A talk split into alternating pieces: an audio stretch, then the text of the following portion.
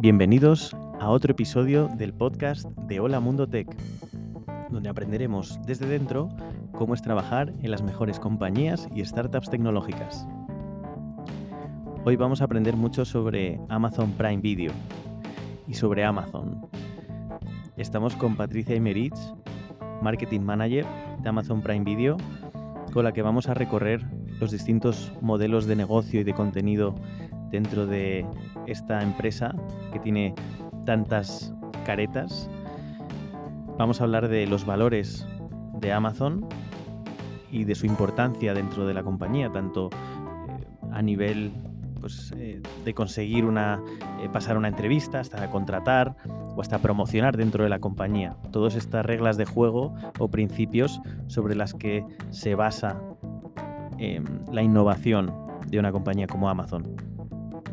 Vamos a, hablar también sobre eh, cómo se trabaja dentro de, la empresa, cómo está estructurado eh, Amazon Prime Video, qué modelos de negocio eh, conviven dentro de una plataforma que es mucho más, y, lo vamos a ver, que series y películas, de cómo Amazon está llevando también esa obsesión por la selección al mundo de los contenidos. Que cualquier contenido que se te ocurra lo puedas encontrar consumir. Comenzamos.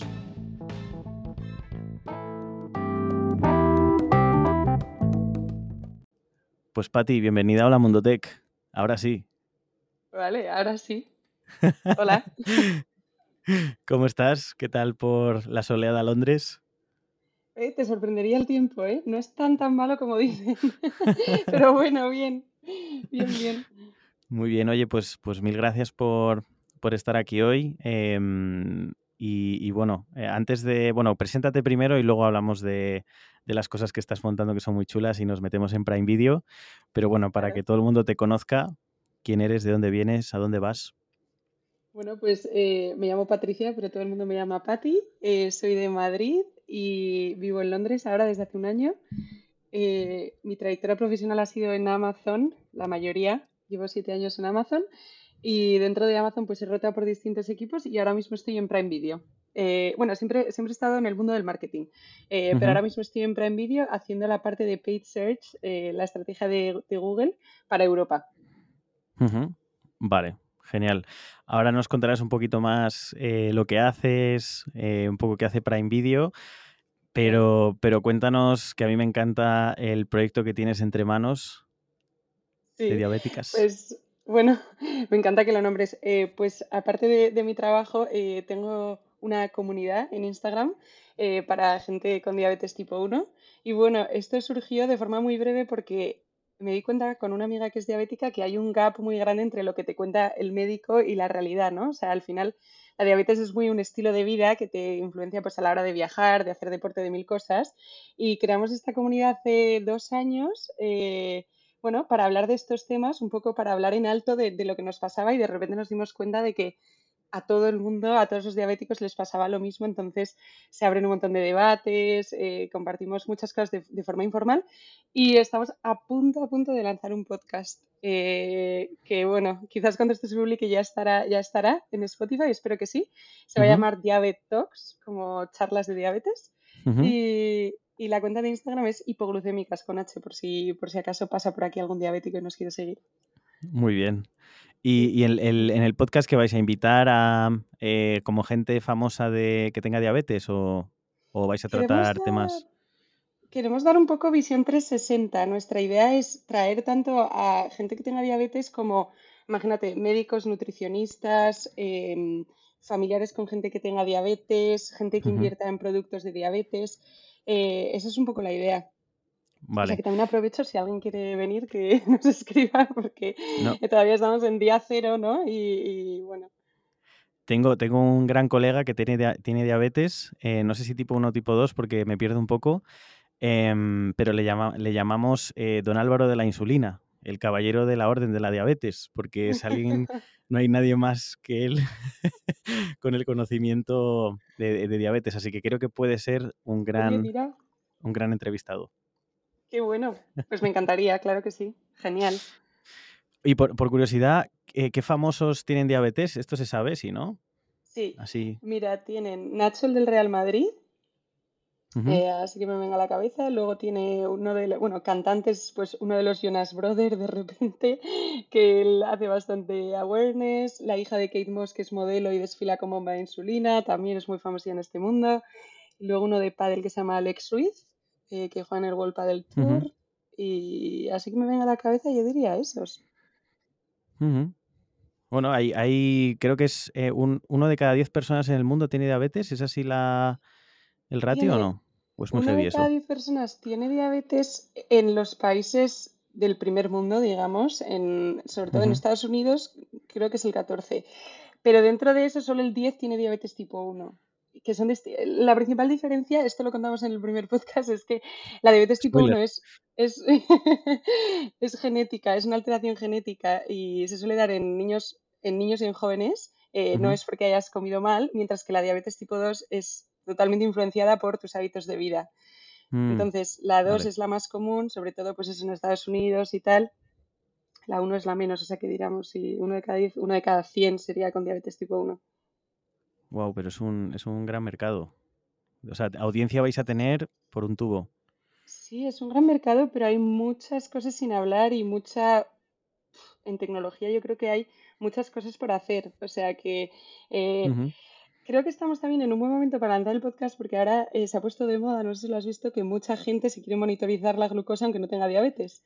Eh, los Ah, vale, deportistas, claro. ahora igual que te Tema de health, reloj, apps, claro. eh, sí. Entonces yo creo que ahora mismo estamos en un momento de, de que, va que va a hacer boom todo este tema. Ojalá, o sea, me encantaría. y creo que es un buen momento para empezar a hablar de estas cosas y que las tecnológicas cuenten cuál es su visión, porque sé que está en el pipeline de, de muchas grandes empezar a invertir en esto. Así que, a ver. Muy bien, pues nada, te seguiremos. Diabetalks, has dicho, ¿no? Sí, Diabetalks. Vale, sí, perfecto. la pronunciación es un poco difícil, pero, pero bueno, eh, ya por votación ese es el nombre. Perfecto. Muy bien, Patti. Pues, pues nada, hoy estamos aquí para hablar también de Amazon Prime Video, bueno, y de Amazon en general, para aquellos que nos estén escuchando, que quieran saber un poquito más eh, qué pasa dentro de una compañía así, donde tú y yo nos conocimos, Sí, eh, eh, que es claramente una, una gran escuela donde, donde aprender, y, y luego, pues eso, Prime Video, pues, eh, ¿qué hacéis, no? Y, y un poco la, la primera pregunta que, que me hago es... em, hay muchas plataformas ya de, de streaming, ¿no? Netflix, HBO, Disney y tal. Em, ¿Qué os hace diferentes? Pues mira, yo creo que dos cosas, eh, principalmente. Una es eh, que Prime Video al final es un beneficio dentro de Prime, ¿no? Eh, la idea de Amazon es crear un programa de suscripción en el que tú tengas muchas ventajas, tengas envíos rápidos, tengas esta plataforma de streaming, tengas pues Amazon Fotos, que es almacenamiento en la nube y otras cosas, mientras que las otras plataformas son solo plataformas de streaming, ¿no? O sea, ese es el principal valor que te dan. Eh, entonces yo diría que eso es lo primero. Y luego lo segundo, Amazon ahora Prime Video se está enfocando en algo que me parece muy interesante, que es la tele tradicional. Creo que estas plataformas de streaming, ha habido un salto muy grande de, de los canales, pues televisión española, etcétera, a, a tipo Netflix. Y Ujú, creo que se ha quedado un gap un poco sin cubrir de los reality shows, del contenido deportivo eh, y tal. Y ahora Prime Video está apostando muy potente por, por ese nicho. De hecho, ujú. ya en Europa, en casi todos los países, estamos retransmitiendo deportes. En España todavía no. Eh, pero estamos retransmitiendo deportes y yo creo que eso nos está diferenciando bastante. Porque mucho público que no llega quizás a Netflix, a HBO, porque es un público pues más mayor o, o lo que sea, sí que, que Amazon está sabiendo capturarle, ¿no? O sea que, que bueno. O sea, dices que, o sea, que, que ahora mismo en Amazon Prime Video, además de poder ver una serie, una peli, eh, también puedes ver un partido de fútbol. Eh, Sí, un Madrid-Barça sí. eh, en, en directo. Bueno, Bueno, si igual Madrid-Barça no. Champions, pero... puedes ver, un, puedes ver eh, lo que llaman live sports, sí, partidos en directo, y tenemos pues muy potentes. La Champions la tenemos en Alemania y Italia, el Roland Garros en Francia, la Premier League en Inglaterra, o sea que viene muy fuerte la apuesta deportiva. Qué bueno. Vale, vale, o sea que es, vale, vale. Combinación un poco de, eh, igual lo que hace Movistar Plus, ¿no? Que también tiene series, pelis y además la tele, digamos. Pero vale, vale. Entendido. Sí, pero yo creo que es un poco disruptive, ¿no? Digamos, en estas, en estas plataformas que tú desde el móvil súper fácil puedes estar viendo el fútbol. O sea, no sé, yo cuando al principio me enteré que lanzábamos ese contenido me sorprendió, ¿no? Porque no me imaginaba, eh, pues desde una app, desde el móvil súper rápido. Como Vistar también tiene esa app, pero creo que no está tan diseñado a este tipo de, plataformas modernas. O sea que, bueno, eh, la gente está reaccionando muy bien a esto. Así que interesante. Y hay, un, hay un dato que mm, justo un, compañero eh, buscó un. hizo como un pequeño, una pequeña búsqueda de cuántos títulos hay en Amazon Prime Video versus Netflix, HBO, Disney. Eh, y en Amazon Prime Video salen como casi 30.000. Ay, te iba a decir que me lo sé. En Europa 50.000 tenemos. Ah, 50.000, ah, vale, vale. Pues el tema es que Netflix, eh, muchos menos, creo que eran 17.000. Ah, vale. Eh, que, me parecen un montón. Eh, igualmente, HBO y Disney Plus creo que también eran 5.000, 6.000. Estoy hablando un poco de memoria, pero lo que, lo que me sorprendió, y aquí va por lo que te lo, por lo, que te lo saco, es que de nuevo Amazon parece como súper obsesionado con el tema de selection, ¿no? Igual que en, oye, tener, igual que en producto, vamos a tener cualquier producto que se te pase por la cabeza, entras en Amazon, lo buscas, lo encuentras, lo compras, ¿no? Es como, oye, ¿qué podemos hacer en Prime Video para tener toda la selección del mundo? Sí, sí, desde luego, eh, totalmente está alineado, súper alineado con Amazon en esto. Y ya te digo, yo creo, mi percepción es que las plataformas de streaming han tendido a, a enfocarse en audiencias tipo nosotros, ¿no? Gente joven, tecnológica, etcétera, mientras que Prime Video eh, en ese caso está cubriendo muchísimo. O sea, tiene de historia, mogollón de, de contenido, de, pues eso, deportivo, no solo live sports, sino documentales eh, de todo tipo. O sea, que desde luego. y, de hecho, el otro día me sorprendió em, que dentro de Amazon o sea, por el tema de selección, ¿eh? y, como haciendo el paralelismo con la parte de retail y marketplace, ¿no? O sea, por, para aquellos que igual eh, no sepan un poco cómo funciona el modelo de Amazon, tiene como que conviven dos modelos de negocio dentro del Amazon.es que todos conocemos de producto, donde hay producto que te vende Amazon, es decir, que Amazon estoca y tiene en su almacén, digamos, es el, el dueño del producto, y luego productos en los que te lo vende un tercero, ¿no? Que puede ser una tienda, eh, un artesano que tenga su producto o una cadena de, lo que sea, ¿no? Pero que, te lo vende otro, no te lo vende Amazon. Em, y entonces, haciendo ese paralelismo, en, Amazon Prime Video hay contenido que produce Amazon, ¿no? Sí, eso eh, O sea, Prime Video Originals, o no sé cómo lo llamáis. Amazon Originals, eso es. Originals. Y luego tienes Amazon no Originals, ¿no? Que puede ser, eh, yo qué sé, Forrest Gump, ¿no? Puedes ver Forrest Gump. Eh, pero luego he visto que tenéis como eh, Flixolé y como otras, como distribuidoras de películas, ¿no? Donde tú te suscribes, o sea, el, meta... es que no sé cómo llamarlo, pero para ver una película me tengo que suscribir a una cosa que está dentro de Amazon que ya me deja ver la película. Eso entiendo que desde el punto de vista del, del, consumidor es un lío, porque es que hay mil modelos. O sea, ya te digo, has dicho Amazon Originals, hay Amazon Exclusive pero no Original, que es decir, que tenemos el contenido exclusivo pero no lo hemos producido. Luego hay mm. que no es original ni exclusive, pero lo tenemos. Luego hay canales, hay mil cosas. Al final los canales, la idea es un poco, a mí me recuerda el modelo Canal Plus. No sé si te acuerdas cuando eh, pegó el pelotazo Canal Plus, que tú tenías tus canales básicos y luego si te gustaba, imagínate el golf, que es una cosa muy específica, o canal cocina o cosas así, ahí sí que tenías que pagar. Entonces ese es el, modelo que, que está teniendo Amazon, ¿no? O sea, tienes unos básicos, digamos, para todo el mundo que ahí ya tienes bastante, pero luego si tú eh, quieres ver, eh, yo qué sé, la Fórmula 1, eh, cómo preparan detrás las carreras, me lo estoy inventando, ¿no? Cosas como muy específicas o te interesa un canal de tal, también puedes. Claro, vale. O sea que para entender ahí el modelo, Amazon le dice a Canal Cocina, oye, Canal Cocina, yo entiendo que tengas que hacer dinero y que, y que, o sea, que cobres, ¿no? Por, por ver tu contenido. Pero para estar en mi en mi portal, ¿no? En mi portal, eh, eh, em, tienes que pagarme porque yo te traigo una audiencia tremenda, ¿no? Igual que cuando estás en Amazon, al final Amazon lo que le vende al seller es, oye, eh, yo me voy a llevar una comisión, ¿no? Por, por esta venta que vas a hacer, porque yo lo que hago es invertir en que haya aquí mucho tráfico, ¿no? Claro, eso es, exacto. Sería eso mismo. Esto también es una diferencia ahora que lo dices con, con Netflix y HBO, ¿no? Porque estos modelos de canales no los hay en esas plataformas. O sea, es, es endémico de Amazon esto, ¿no? Han, han- traído casi el modelo de, de Amazon Retail, ¿no? Lo han traído a, a- a Content, a, Prime. Video, vamos. Vamos, estoy casi segura que esto no lo hay en Netflix, HBO y Disney Plus, pero, pero vamos, em, ujú. sé que, sé Y, que está desbloqueando miles de canales nuevos en cada país todo el rato para cubrir esos nichos, sí.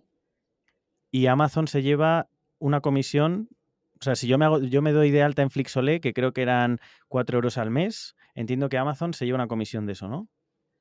Entiendo que sí, pero si te soy sincera, el modelo de channels, porque eh, nosotros sí que es verdad que dentro de Prime Video a nivel organización se divide mucho entre, bueno, lo que nosotros llamamos SVOD, que sería subscription, o sea, lo, lo, lo base, ¿no? Prime Video base, lo que decíamos, que viene incluido con Prime, y luego la parte de channels, que es como un equipo aparte. Entonces, si te soy sincera, no me sé muy bien el modelo de negocio ahí. Entiendo que sí, pero. Sí, no, tiene sentido. Al final, channels a que nos cuente. claro, invitamos, lo tienes por ahí, le, le- le metemos en la conversación. No lo tengo aquí, Pues aquí, pero te lo voy a mandar por si acaso, porque sí que es interesante y que nos cuente un poco la estrategia que tienen en mente. Vale. No, pero vamos, que tiene sentido, ¿eh? Que, que entre tráfico y tal y, y vayas a ir por, por channels.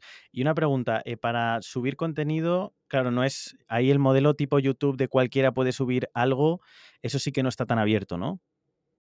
De momento esto no está disponible. Eh, sé que a nivel organización, ya te digo, yo estoy en la parte de Customer Acquisition, que es ya, una vez está el contenido, capturar a los usuarios ¿no? para que vengan, y luego hay otra parte muy gorda que es eh, Content Acquisition, que son los que adquieren el contenido, pero hasta donde yo sé, siempre tiene que haber productoras de por medio. Espero estar diciéndolo bien, ¿eh? porque ya te digo que yo tampoco estoy muy cerca de eso, pero sé que no puede cualquier usuario subir contenido, vamos. Claro, Aunque estaría vale. guay para que lo dices, pero... Sí, a ver, entiendo que es una manera de escalar tremenda, pero claro, te conviertes en un YouTube eh, y sobre todo el contenido de calidad, claro, tú vas a ir a ver vídeos, o sea, vas a ver realmente series, pelis, ahora lo que dices, ¿no? Oye, pues también puedes ver deportes o canales, pero, pero igual para el otro ya meterte en la batalla con YouTube, eh, en, en que cualquiera, cualquiera suba cualquier cosa igual no merece tanto la Bueno, pena. realmente ahora que lo dices, Amazon tiene Twitch, eh, que quizás cubre esa parte, ¿no? Twitch, que es esta, esta plataforma de los gamers, red Sí. social, donde... Eh, Claro, sí, eso lo tiene por ahí, sí. Más, más sí, nicho enfocado a gaming, ¿no? Pero... mm, sí. Lo tiene resuelto. Vale. Em, y entonces cuéntanos un poco, o sea, dentro de Prime Video, o sea, eso, ¿cómo, cómo estáis? ¿Cuáles son como las grandes áreas así dentro de la compañía y, y dónde estás tú para, para conocer un poco mejor qué haces? Claro, pues, eh, pues mira, en Prime Video, como te decía, eh, las dos grandes áreas son adquisición de contenido y adquisición de usuarios. Marketing es súper potente en Prime Video, así como en Amazon normal o en Amazon Retail o Marketplace no era tan potente marketing porque, bueno, eh, ya teníamos una base de, usuarios muy grande y al final confiábamos más en que el tráfico viniese pues por los sellers o lo que sea. En Prime Video sí que es muy potente, eh, entonces cubrimos pues casi todos los canales, pues redes sociales, Google, etcétera. Eh, y luego está toda la gente que lleva adquisición de contenido, que ahí sí que eh, se distribuyen entre pues, los que adquieren deportes, los que adquieren, yo qué sé, otro tipo de canales o lo que sea. Y luego están los equipos que nos dan soporte, como podrían ser los equipos de BI, de análisis de datos. Eh, pero vamos, esos diría que son más comunes a, todas las empresas tecnológicas, de, ¿sí? Mientras que, que en Prime Video los dos grandes son eso, adquisición de usuarios y adquisición de contenido. Vale. Y entonces tú dónde, o sea, tú estás en la parte de adquisición de usuarios. Usuarios, eso es. Eh, dentro de adquisición de usuarios, eh, pues hay distintos equipos de marketing. Hay uno que se llama Performance Marketing, hay otro que se llama Engagement Marketing. Yo estoy en Performance Marketing, eh, que son los que estamos más, co- trabajamos más con datos, ¿no? Eh, es puro performance, no es como social media que igual mide más awareness, mide más otras cosas. Nosotros, eh, eh, canales como el mío, que también está email o también está afiliados, eh, miramos puro performance. Y yo dentro de eso eh, llevo la estrategia de Google AdWords, es decir, trabajamos en, en definir por qué palabras vamos a pujar, cómo podemos pujar por todos los títulos a la vez de forma escalable, etcétera. Sería definir un poco la estrategia, estrategia Ujú. Google, sí. Claro, porque ahí entiendo que estaréis, o sea, si ese mismo contenido, una película que sé, Forrest Gump, eh, es que la he visto hace poco, eh, la tiene Netflix, vosotros HBO y estáis pujando por ver Forrest Gump online, yo que sé, entiendo que irá por ahí la búsqueda, ¿no? Ver no sé qué peli online, ¿no? Claro. Em, ahí es donde se entiendo que se encarece un poco el, ¿no? el coste del vídeo y tal. Es bastante complejo y además ahora que nos hemos metido en deportes, deportes también es un mundo, porque deportes, eh, la puja mientras hay un partido live versus después que la gente solo va a ver los resultados o al gossip de, yo que sé, Rafa Nadal lleva una camiseta rosa, enseguida se te cambia el, el precio de las palabras, ¿no? Entonces, es un canal muy complejo, pero creo que también muy chulo porque es infinita la cantidad de mejoras que puedes hacer según el tipo de palabra, el tiempo, el momento del día, el día de la semana. O sea que, bueno, por simplificar, va un poco en la línea que tú decías, es ver X título, pero luego variaciones eh, puede haber infinitas. Pues eh, en vez de ver X título, eh, ver la última película de Nicole Kidman con no sé quién, eh, para la gente que... Porque es que al final el comportamiento en Google es muy distinto que en, otros sitios, ¿no? O sea, la gente que va directamente a Prime Video quizás ya va mucho más afinada con el nombre del título, mientras que en Google es que tú buscas todo. O sea, yo la primera, ¿no? Que buscas como lo, que te acuerdas, lo que te viene a la cabeza. Entonces... Sí, eh, mi trabajo consiste pues eso, en elegir las palabras y luego cómo pujamos por ellas, ¿no? O sea, cómo las agrupamos para darlas a, una, a unas una visibilidad y otras. Lo que tú decías, si el título está disponible en Netflix o en otras plataformas pujaríamos de una manera, si solo lo tenemos nosotros de otra. Em, y el éxito eh, de tu trabajo se mide por el número de usuarios que sean, se dan de alta en Prime, ¿no? Eso es. o, que, o que acaban consumiendo la palabra que han buscado. Eh, de momento medimos eh, usuarios que convierten a Prime. O sea que estamos enfocados en adquisición. Entiendo que en algún momento moveremos a, engagement y engagement también lo miramos, pero no tan de cerca, ¿no? Pero ahora mismo, como estamos presentes en toda Europa, eh, y es que, claro, Europa siempre nos queremos que es pues España o Reino Unido o tal, pero hay muchísimos países pequeñitos que también tienen... Esta es una diferencia bastante interesante con Amazon Retail, ¿no? Que Amazon Retail solo está disponible en X países porque necesitas eh, un warehouse y todo esto, mientras que Prime Video es súper escalable y Prime Video está eh, presente en un montón de países. Entonces, bueno, por simplificar, medimos adquisición. Vale, o sea que tú, tú te puedes hacer de Prime porque al, principio lo bueno de Prime era para los envíos gratis, que ahí sí que si no eras del país donde se, se producían los envíos, pues no tenía mucho sentido hacerse Prime. Pero entiendo que ahora tú te haces Prime, aunque estés en mi invento, en, no sé, eh, no sé si hay Amazon en Bielorrusia, igual no. o sea, eh, Amazon Prime Video. Prime Video pero entonces tú te puedes hacer Prime en Bielorrusia y eh, accedes, o sea, puede que no tengas envíos gratis, pero sí que tienes acceso a Prime Video. A Prime Video, eso es. Em, en esos casos es bastante más barato, porque por lo que tú dices no tienes esos beneficios, pero tenemos presencia en, muchísimos sitios. Sí, sí. Diría 21 era el último número, pero creo que ahora son 28. 28 países de Europa. ¿Eso dices Prime Video? Sí. Que Prime Video está disponible en 28 países de Europa. Sí, eso es. Vale.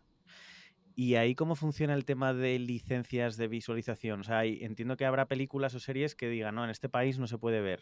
O no, por distribución. O... Sí, eh, el contenido nuestro de Amazon Originals que decíamos sí que está disponible en todos. Em, en todos, en el idioma me pillas un poco porque no sé qué idiomas desbloquean, entiendo que el máximo que puedan, pero luego mm. el contenido que no es nuestro, que compramos, los derechos del fútbol es lo más exagerado porque ahí sí que va muchísimo a nivel país y otras cosas igual sí que se negocia sí que se negocia a nivel país de hecho esto es un poco confuso porque claro yo por ejemplo vivo en Inglaterra entonces de repente hay contenido español que no puedo acceder y también pasa al revés en fin es, un poco complejo el tema de derechos para contenido que no es nuestro pero Vale, vale, vale, entendido. O sea que el, un poco tu rol como marketing eh, manager es casi, eh, trabajas en Prime más que en Prime Video, ¿no?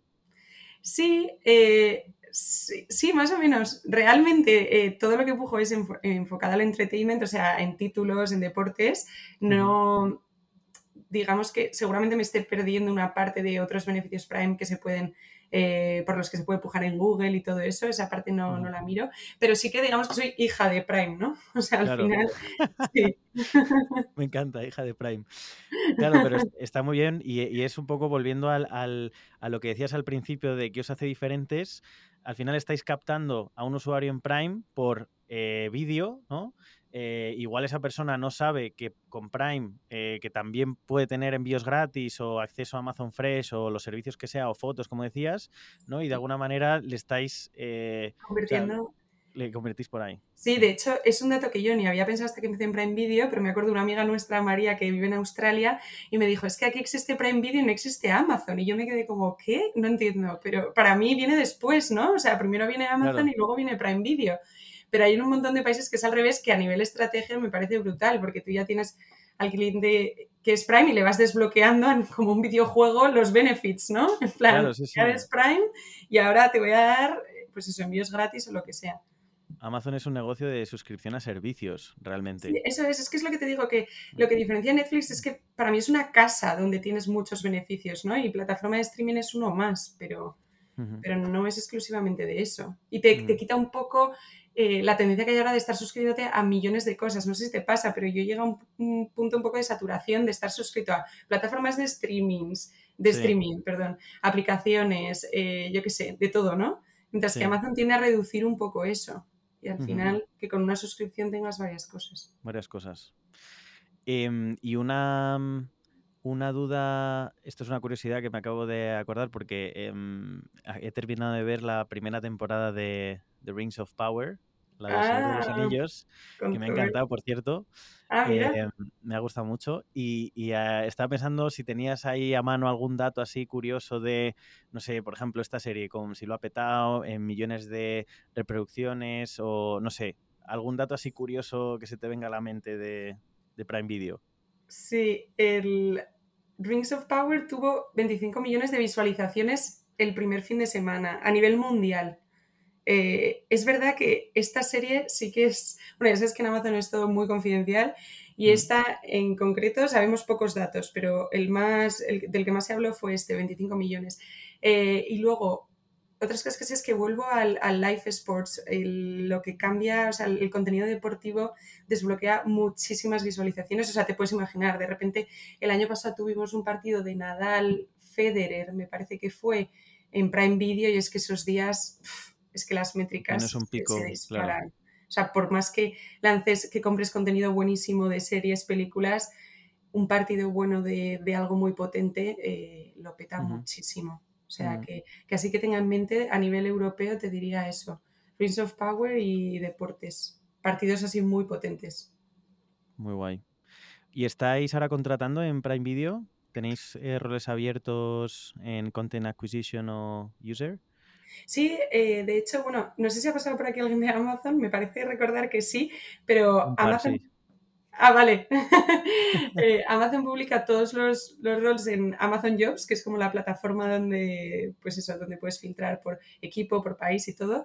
Eh, Prime Video está creciendo bastante, bastante. Y de hecho, a todos los de marketing como yo, os diría que es un sitio muy chulo en el, en el que estar, porque, porque hay muchos roles y y luego aquí un poco de truco, hay muchos roles, eh, claro, Prime Video se maneja mucho a nivel Europa, como te decía, ¿no? Tipo mi puesto.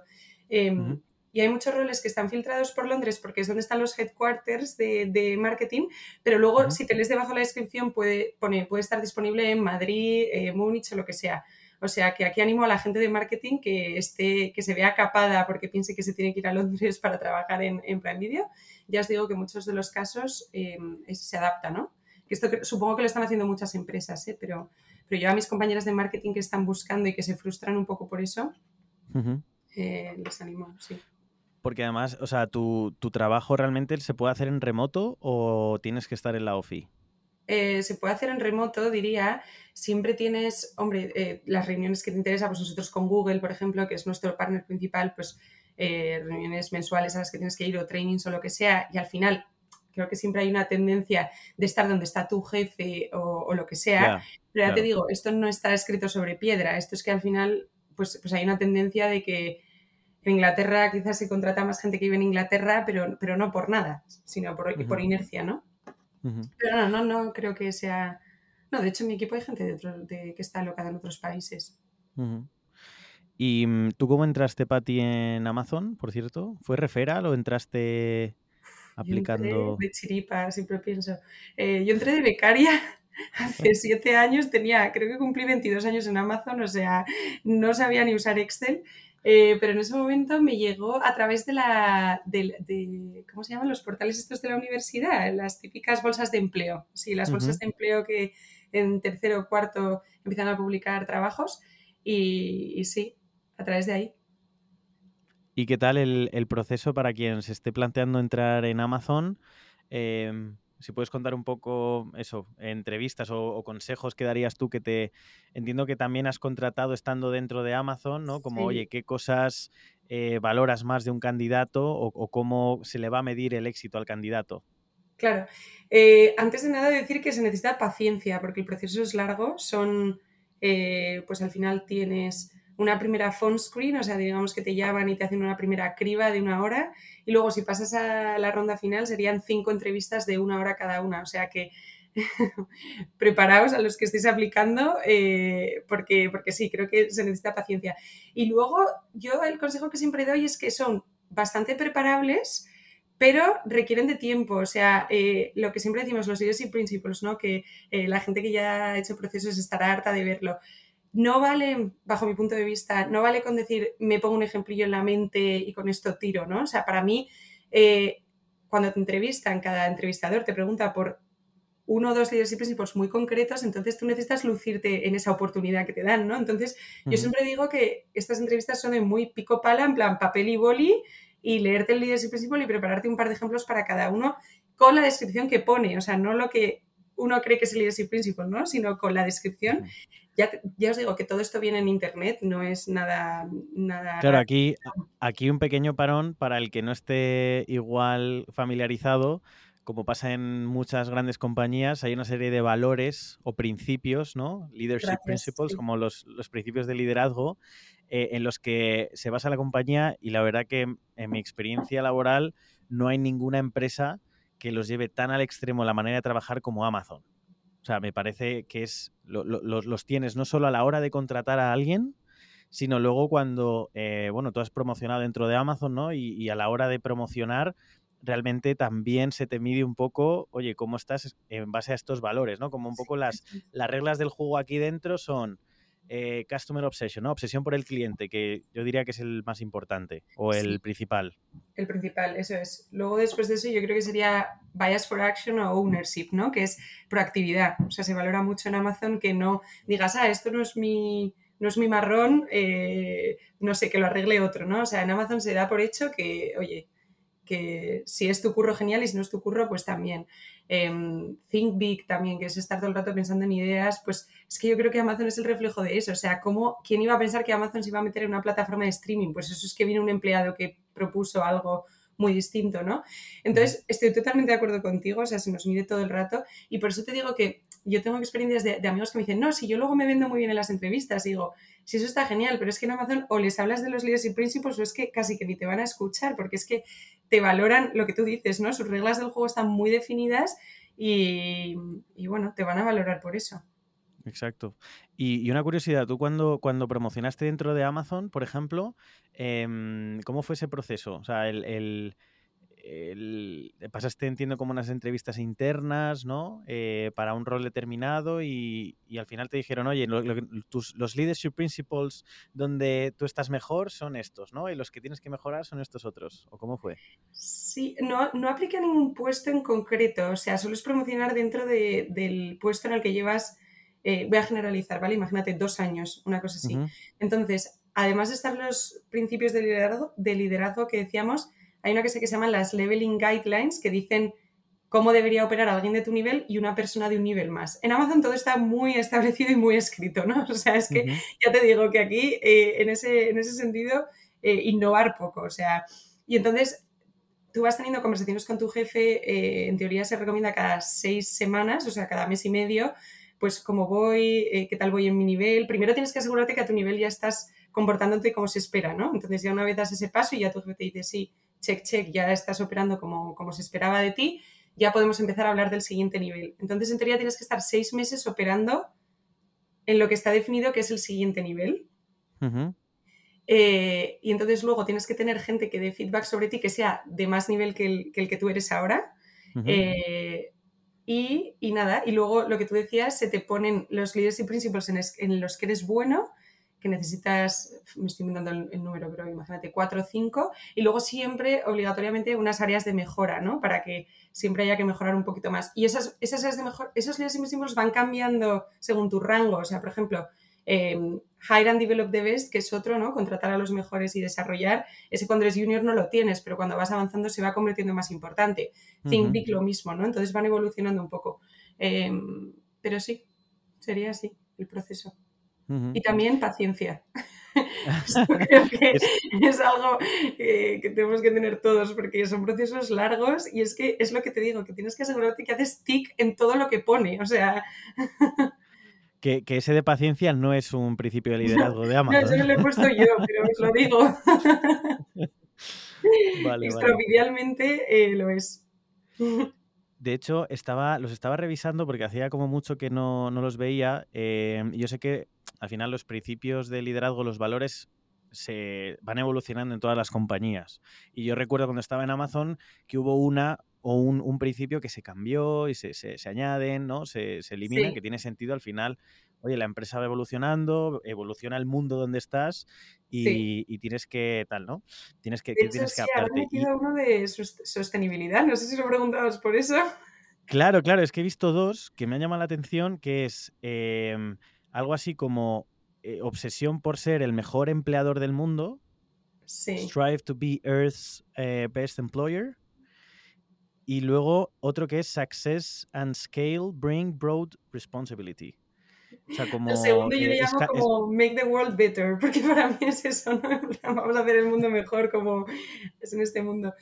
Sí, esos los han añadido, yo diría, hace un año. Y, y básicamente el primero va de que tu experiencia en la empresa sea buena a nivel general, es decir, que no haya, eh, yo qué sé, imagínate que no haya bullying, que no haya cosas así, ¿no? O sea, que te asegures de crear un, ambiente agradable en el que trabajar a todos sus niveles. Y el segundo es que te preocupes por, pues eso, por la sostenibilidad, es decir, que no propongas ideas solo por el hecho de ganar dinero si, si van un poco en contra de la ética del mundo, ¿no? Claro, vale, vale. Sí, como, oye, somos grandes, tenemos ya un impacto muy importante en lo que hacemos, ¿no?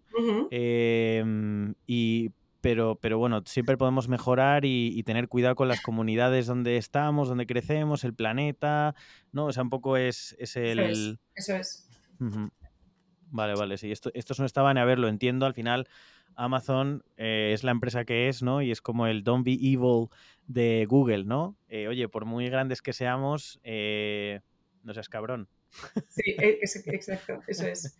Y ayuda a las comunidades y bueno, al final yo creo que también tenemos unas plataformas muy potentes, AWS, Amazon Web Services y todo eso, que si tú lo piensas, con muy poca ayuda podemos ayudar a muchísima gente. AWS hace mil cosas de, pues eso, ayudar a, a niños en las escuelas con eh, programas de software o lo que sea. Me lo estoy, lo estoy diciendo muy mal porque yo nunca trabajo en AWS, ¿no? Pero sé que con muy poco Amazon puede ayudar a mucha gente y ese es un poco el mensaje. Los recursos los tenemos, eh, tenemos recursos súper robustos y, fuertes, pues vamos a con un poquito ayudar a gente que para nosotros la ayuda es muy pequeña y, y hay gente que puede ser enorme, pues refugiados, eh, eso, mil cosas.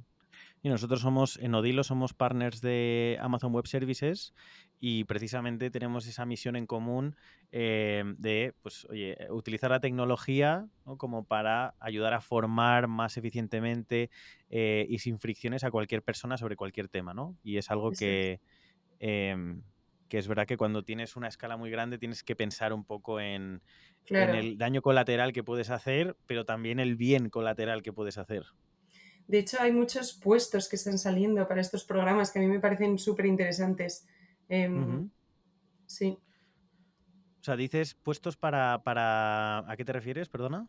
Puestos de, pues eso, programa de sostenibilidad que tú eres, eh, como se dice, manager de sostenibilidad, ¿no? Y entonces tu puesto, no es solo que estés involucrado en cosas de sostenibilidad dentro de tu curro, o sea, yo, Pati, que trabajo en Prime Video, Page Search, hago un poquito de eh, mejorar la experiencia del empleado, sino una persona que solo se le contrata para mejorar la experiencia del empleado, una persona que solo se le contrata para eh, ayudar dentro de sostenibilidad en, em, ¿cómo se dice?, en educación o cosas así que a mí me sorprende porque yo siempre lo he visto como un anexo a tu trabajo, ¿no? No, no me imaginaba que iban a crear puestos eh, y equipos grandes para estas cosas, pero la realidad es que ya están en ello. Me parecen puestos bonitos. Sí, O sea, es un poco como eh, no sé si tienes más info, ¿eh? pero como que auditas también de alguna manera que los proyectos que están en marcha cumplen con una serie de eh, respeto a, pues en logística, pues oye, que no emitamos más CO2 del debido, ¿no? Que las cajas sean recicladas 100%, que los envíos los concentremos en uno, no en cuatro, estas cosas, ¿no? Eso es, eso es. ¿Cómo funciona el compensation pack? ¿no? Salario, bonos, acciones, todo esto, ¿cómo funciona en Amazon? Pues mira, te cuento cómo funciona para los equipos grandes, aunque sí que esto varía un poco a equipos tipo Amazon Web Services, que ahí sí que tienen un variable o advertising, ¿vale? Pero bueno, para el resto de equipos, eh, lo que se compone es de un signing bonus, es decir, un bonus que te dan al entrar, que eso no recuerdo si se prorratea o no, si te, si te lo dan todo al entrar o te lo prorratean en 12 meses, una cosa así, eh, no recuerdo bien, pero bueno, eh, y luego tu sueldo base y luego las acciones que esto es un poco complejo de entender. O sea, ya te digo, yo llevo siete años y todavía mm, me pierdo, que te dan un paquete cuando entras, que luego te lo van ajustando, pues eso, cuando promocionas o lo que sea, pero las acciones no llegan a tu cuenta el día que te las dan. Siempre te dan un paquete que se desbloquea en cierto tiempo, ¿no? Es decir, imagínate que a mí ahora me dan 10, eh, porque asciendo, ponte, esas 10 se me iría desbloqueando, pues un 20% el primer año, un 40% el segundo año, o sea, depende, ¿no? Siempre es número de acciones con tiempo en el que esas se desbloquean, digamos. O sea que, bueno, todos los años al final te dan un papel en el que pone acciones que puedes vender y sueldo y ahí es cuando te enteras de cuál es tu sueldo real, porque si no, a mí seguirlo me parece complicado. Años que tienes que estar en Amazon para que puedas hacer algo con esas 10 acciones. Eso es, eso es. La letra pequeña. no, o sea, está, bien, claro, por supuesto que es un valor que tiene Amazon muy potente, ¿no? Pero, pero hay que leerse la letra pequeña, eso voy, que, mm. que suena cuando al principio te dicen, no, no sé quién le han contratado con un sueldo de 50.000 mm, y 50 acciones y la gente hace los cálculos y dice, Dios mío, y es como, a ver, que te cuente bien la letra pequeña. Nada, súper, súper interesante. Y cuando, mm, volviendo, perdón, a la parte de entrevistas, cuando tú entrevistas eh, a alguien, ¿qué es lo que más, em, como las habilidades, digamos, o, qué es lo que más valoras de, esa persona? Pues yo diría tres cosas. Lo que decías, obsesión por el cliente. Eh, creo que en estas empresas tan grandes, como decíamos antes, es muy fácil enfocarte solo en el, en el dinero, ¿no? Digamos, y aquí en Amazon siempre intentamos que la experiencia de cliente sea buena, o sea, nunca priorizar una idea que te vaya a dar mucho dinero si la experiencia de usuario va a ser, va a ser muy rara. Imagínate, por ponerte el ejemplo más obvio, en Amazon Retail sabemos que vender packs de leche de 50 sería lo más rentable, pero al final la experiencia es ridícula, ¿no? Pues esa es un poco la idea. Eh, luego lo que diría de bias for action, o sea, proactividad, es decir, gente curiosa que esté todo el rato pues mirando cosas, proponiendo ideas, es decir, que no estés como siempre en tu zona de confort, sino que siempre estés pensando, pues, cómo podemos llegar a estos usuarios o lo que sea. Em, y, la, ah, y la otra que iba a decir, que me parece bastante relevante, es dive deep, que significa, pues, bucear cuando es necesario. Amazon es una empresa de muchísimos datos, eh, muy numérica y muchas veces a todos los niveles creo que hay que bajarse al barro para entender los datos. O sea, no vale con, oye, esto es aproximadamente tal, ¿no? Sino que eso Oye, ¿por qué no? no, se puede este decir aquí, digamos, ¿esto cuánto es? O sea, ¿cuánto representa? Dime un número, dime un tal. Eh, y eso creo que es, por lo que me han dicho, ya te digo que es que yo, no, mi experiencia profesional casi siempre ha sido aquí, hay otras empresas que no están así, que se habla más de conceptos, se habla más de lo que sea, aquí es muy numérico. O sea, el dato que te digo antes de 50.000 títulos en plan vídeo o 25 millones de visualizaciones son cosas que se oyen muy a menudo aquí. Datos muy concretos, ¿no? O sea que yo diría esos tres nivel general, sí. Súper. Y luego dentro, em, el, Word sigue siendo la herramienta eh, la herramienta por excelencia ¿no? para, para proyectos. Sí, sí, el PowerPoint aquí no existe y esto de verdad es así. Eh, todo es con documentos y aprender a escribir en ese lenguaje, ojo que tiene su aquel ¿eh? también. Eh, yo creo que he de decir, para la gente que no somos nativos en inglés, es todavía un poco más complicado porque creo que el salto es un poco doble, ¿no? O sea, aprender a escribir en ese idioma, que no es solo saber hablar ese idioma, sino frases más cortas, eh, cambias el orden, ¿no? De cómo dices las cosas y luego en el lenguaje de Amazon.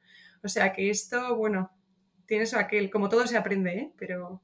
Sí, muchos acrónimos, recuerdo, eh, sí, por sí, todas partes. Muy eficiente todo, la manera de escribir y todo. Muy bien, pues oye, hemos tocado un montón de temas, Patti. No sé si nos hemos dejado algo de Prime Video eh, que quieras contar o de tu día a día en Amazon. O le hemos No, yo diría solo una cosa más, eh, si nos da Sí. tiempo, que es Sí, sí. a nivel de innovación, yo creo que las plataformas de streaming, aparte de lo que te digo de contenido nuevo, tipo deportes, etcétera, eh, sí que la experiencia de usuario que están haciendo eh, me parece muy guay y algo que, que va a cambiar, ¿no? O sea, lo que, lo que es muy famoso en Prime Video de que puedes ver el nombre del actor mientras estás viendo la película y todo esto, eh, yo creo que aquí también va a haber bastante innovación y yo por lo menos estoy muy expectante de, de a ver cómo evoluciona esto. Hay muchas funcionalidades que no son tan famosas, pero a mí me parecen muy chulas, como que estás viendo una peli y puedes chatear con tu amigo en la plataforma y comentar la peli o cosas así. O sea, que eso es lo otro que diría que, que, bueno, a ver... O sea, ¿y- ¿y eso sucede ya en Amazon Prime Video? O sea, ¿tú, tú puedes llegar a chatear con alguien? Eh, igual te lo estoy diciendo solo en Estados Unidos porque sé que lo vi hace poco y no lo he probado yo. Lo llaman, no sé si party, no sé qué, ¿no? Como que te haces una fiesta, invitas a gente Claro. y entonces eh, sí, chateas y intercambias puntuaciones y cosas así. Eh, lo voy a mirar, Ah, a ver vale, si vale. También está, Está guay. Para confirmar, pero, pero sé que viene bastante innovación en esta dirección y a mí me parece algo muy chulo. Y, Sí. sí. Sí que es verdad que eso, sobre todo cuando estás ya en plataformas, o sea, el, el- el 1.0 de esto que estás diciendo es, eh, yo por ejemplo soy muy fan de Film Affinity y yo sigo entrando en Film Affinity y sigo eh, poniéndole notas a las pelis y a las series y, y sigo poniendo incluso mis, eh, o sea, lo que si me gusta mucho, pongo hasta una review de lo que me ha gustado, de no, tal.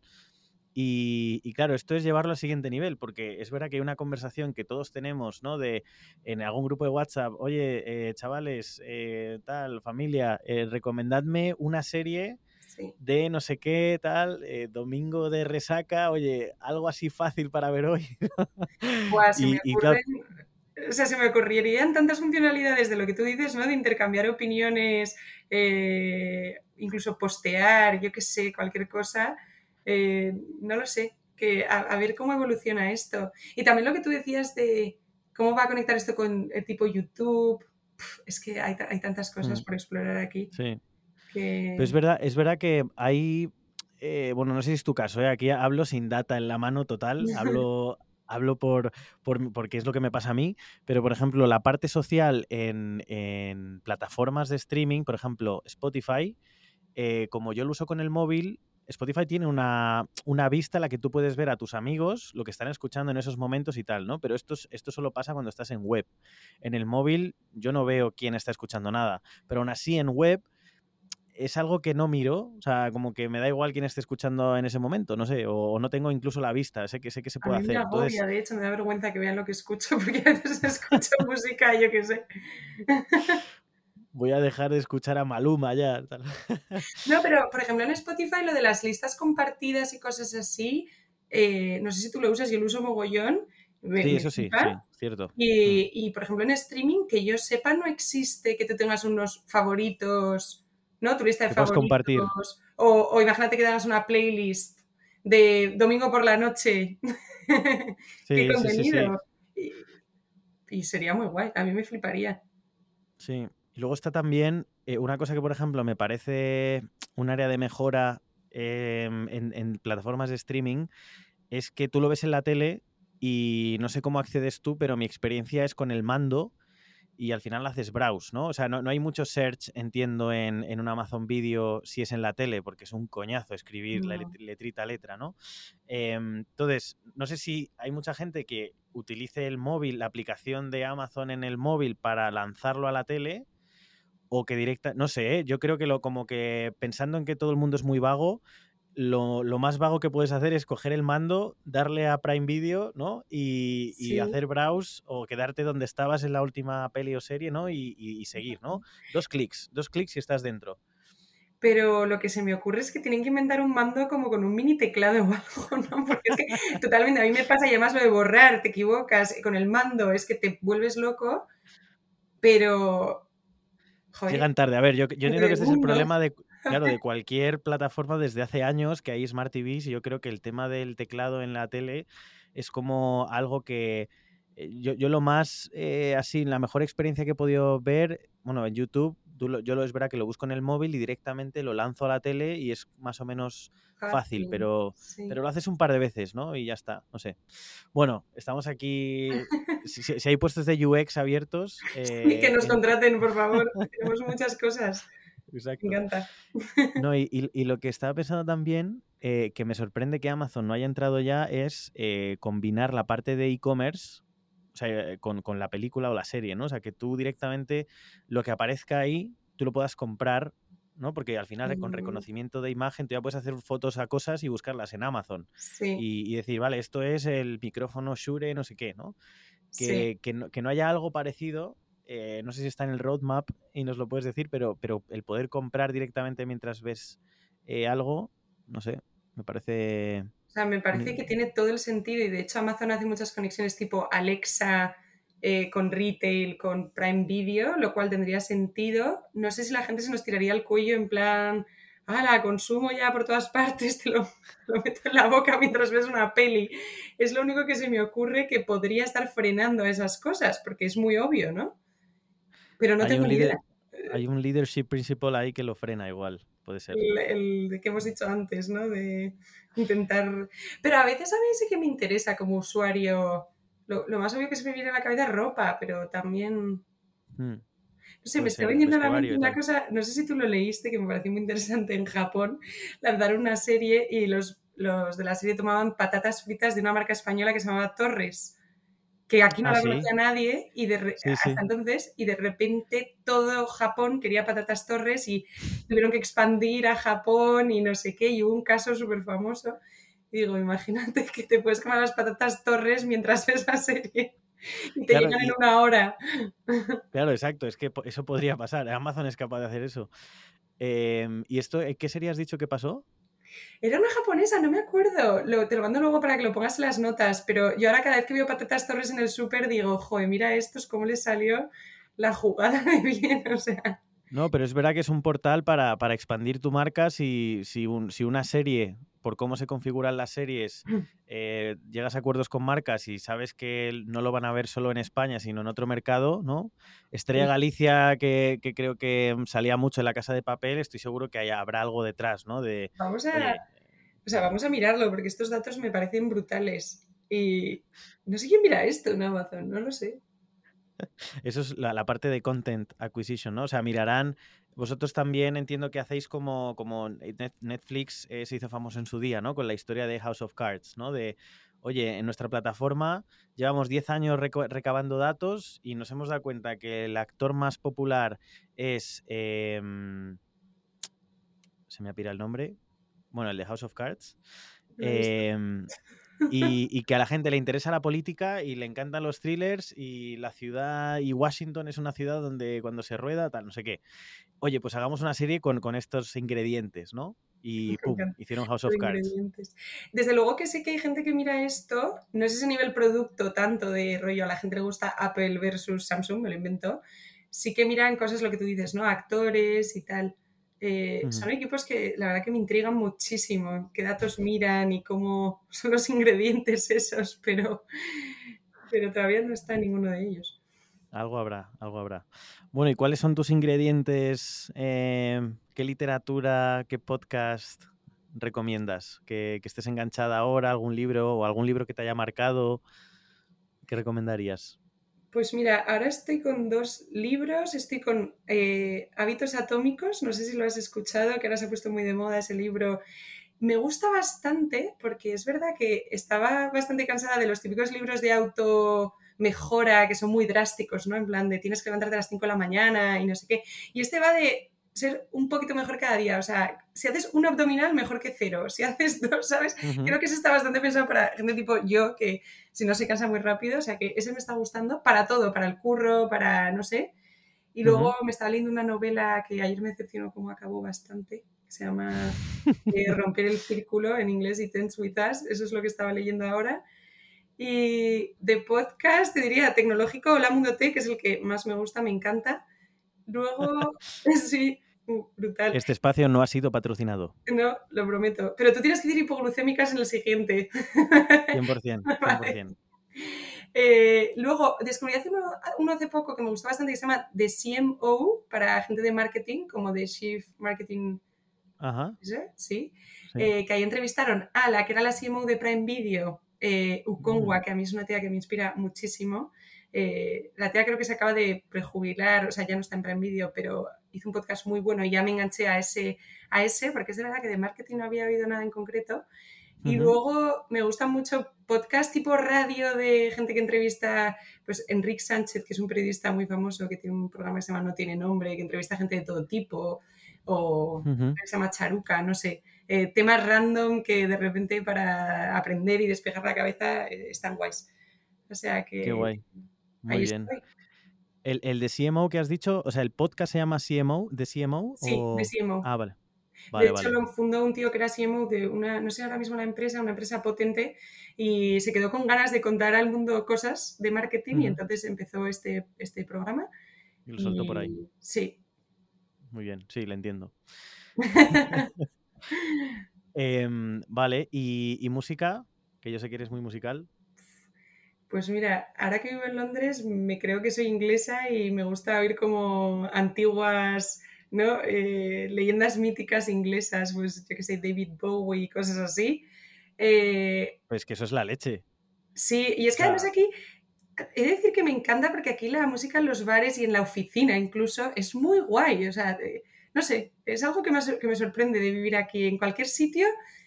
Hoy es música súper molona y me hace mucho música antigua y tal y cual. Y luego puedes encontrarme oyendo lo que sea, pues reggaetón, pues... No sé, te diría que lo que destaco más ahora es oír a ingleses míticos de los 80, 90, eh, para ambientarme un poco. que hay muchos, o sea... Que Imaginármelos andando por Londres, por la calle, yo qué sé. Así que... Muy bien. Y, y Patti, esta, no sé si lo has pensado desde la última vez, eh, tenemos que contar que hemos, hemos intentado grabar una vez no se grabó nada, ¿no? esto es el drama del podcaster, es cuando has, estado una hora hablando con alguien y luego no se ha grabado nada, ¿no? Eh, y ya nos pasó, y, pero bueno, te, lancé la, misma pregunta, que es, em, ¿qué le dirías a, la Patricia Imerich del pasado, la que empezaba a trabajar? Mira que la pensé y me has pillado. Dios, borra esto, por favor. ¿Qué era? Eh, ah, vale, vuelve a preguntar, que ya me he acordado. Eh, no sé si lo voy a borrar, ¿eh? Te, la voy a preguntar, pero igual lo dejamos así. no, es que la había pensado. Queda muy gracioso. Eh, pues yo diría que una cosa sobre todo, y es cuidado con la inercia, porque gente de marketing, creo que me vais a entender, a la gente que nos gusta eso, la experiencia de usuario, el marketing, etcétera, sobre todo en España, las, las, Big Four y las empresas grandes te llevan mucho a ser consultor, a ser vendor manager, a ser, yo qué sé, esos perfiles que es el más común, ¿no? Eh, pues eso. Y, joder, hay puestos, o sea, hay que buscarlos, pero si de verdad lo que os da bien, lo que os gusta, eh, es, es, cosas un poco más específicas, buscadlo, eh, hablar con gente que haga estas cosas, oír, oír podcast porque veo muchísima gente frustrada que me llega en plan, jo, es que me hubiese encantado hacer marketing o trabajar en algo de esto, pero, pero yo que sé, al final llevo 10 años siendo vendor manager, ¿no? Y digo, qué pena, porque es que porque haya pocos puestos, haya menos puestos no quiere decir que no haya. Entonces yo diría que sea persistente con lo que le gusta y con, joder, las cosas que le parecen interesantes, lo que más. Y luego lo otro es eh, que lo que se te da peor pico pala, no hay otra, porque yo me frustraba mucho con el inglés, por ejemplo. O sea, yo hago inglés fatal cuando entré en Amazon. De hecho, tuve la típica crisis de cuando se den cuenta, adiós, me, me, largan, o sea, me tengo que poner las pilas porque aquí todo el mundo habla en inglés y decía, nunca voy a saber, ¿no? O sea, la típica bola que se te hace en plan, no, no, yo inglés nunca, o las matemáticas nunca. Y es que eso no te sirve de nada. O sea, cuando te quites esas cosas, cuando antes te las quites de la cabeza, mejor. Porque hay cosas que vas a tener que aprender sí o sí. Un Excel vas a tener que aprender a usarlo sí o sí. En Amazon, nivel básico de SQL también, inglés también. Entonces, yo diría que, lánzate, ¿no? Sí. Claro, lánzate a aprender o hacerlo. No, no va a ser perfecto al principio, pero, pero oye, eh, la segunda versión será mejor que la primera. Bueno, ¿quién dice esto cuando antes de entrar en el podcast te he dicho que no me estaba atreviendo a lanzar el podcast? O sea, que creo que me tengo que aplicar ese consejo hoy. Esto es subirlo y darle a lanzar y ya está. Es que es dar, darle, Estoy darle teniendo- botón a, a pues lanzar. mira, estoy volviendo a tener ese pánico, en plan, no me atrevo, no, no sé. En fin, la mente que te juega malas pasadas de repente con esas cosas. Pero Pues nada, Pati, escucharemos eh, Diabe Talks eh, y si no te seguiremos en Hipoglucémicas sí. por Instagram. Y nada, muchísimas gracias por estar aquí y compartirnos eh, pues bueno, todo este mundo tan interesante de- del contenido en, en Prime Video. Que mil gracias, encantada de estar aquí y a ver si tenemos algún tema en el que puedas hablar tú en hipoglucémicas, ya buscaremos, eh, no sé, y nos hacemos la entrevista de vuelta. Hecho, Venga, gracias. a ti.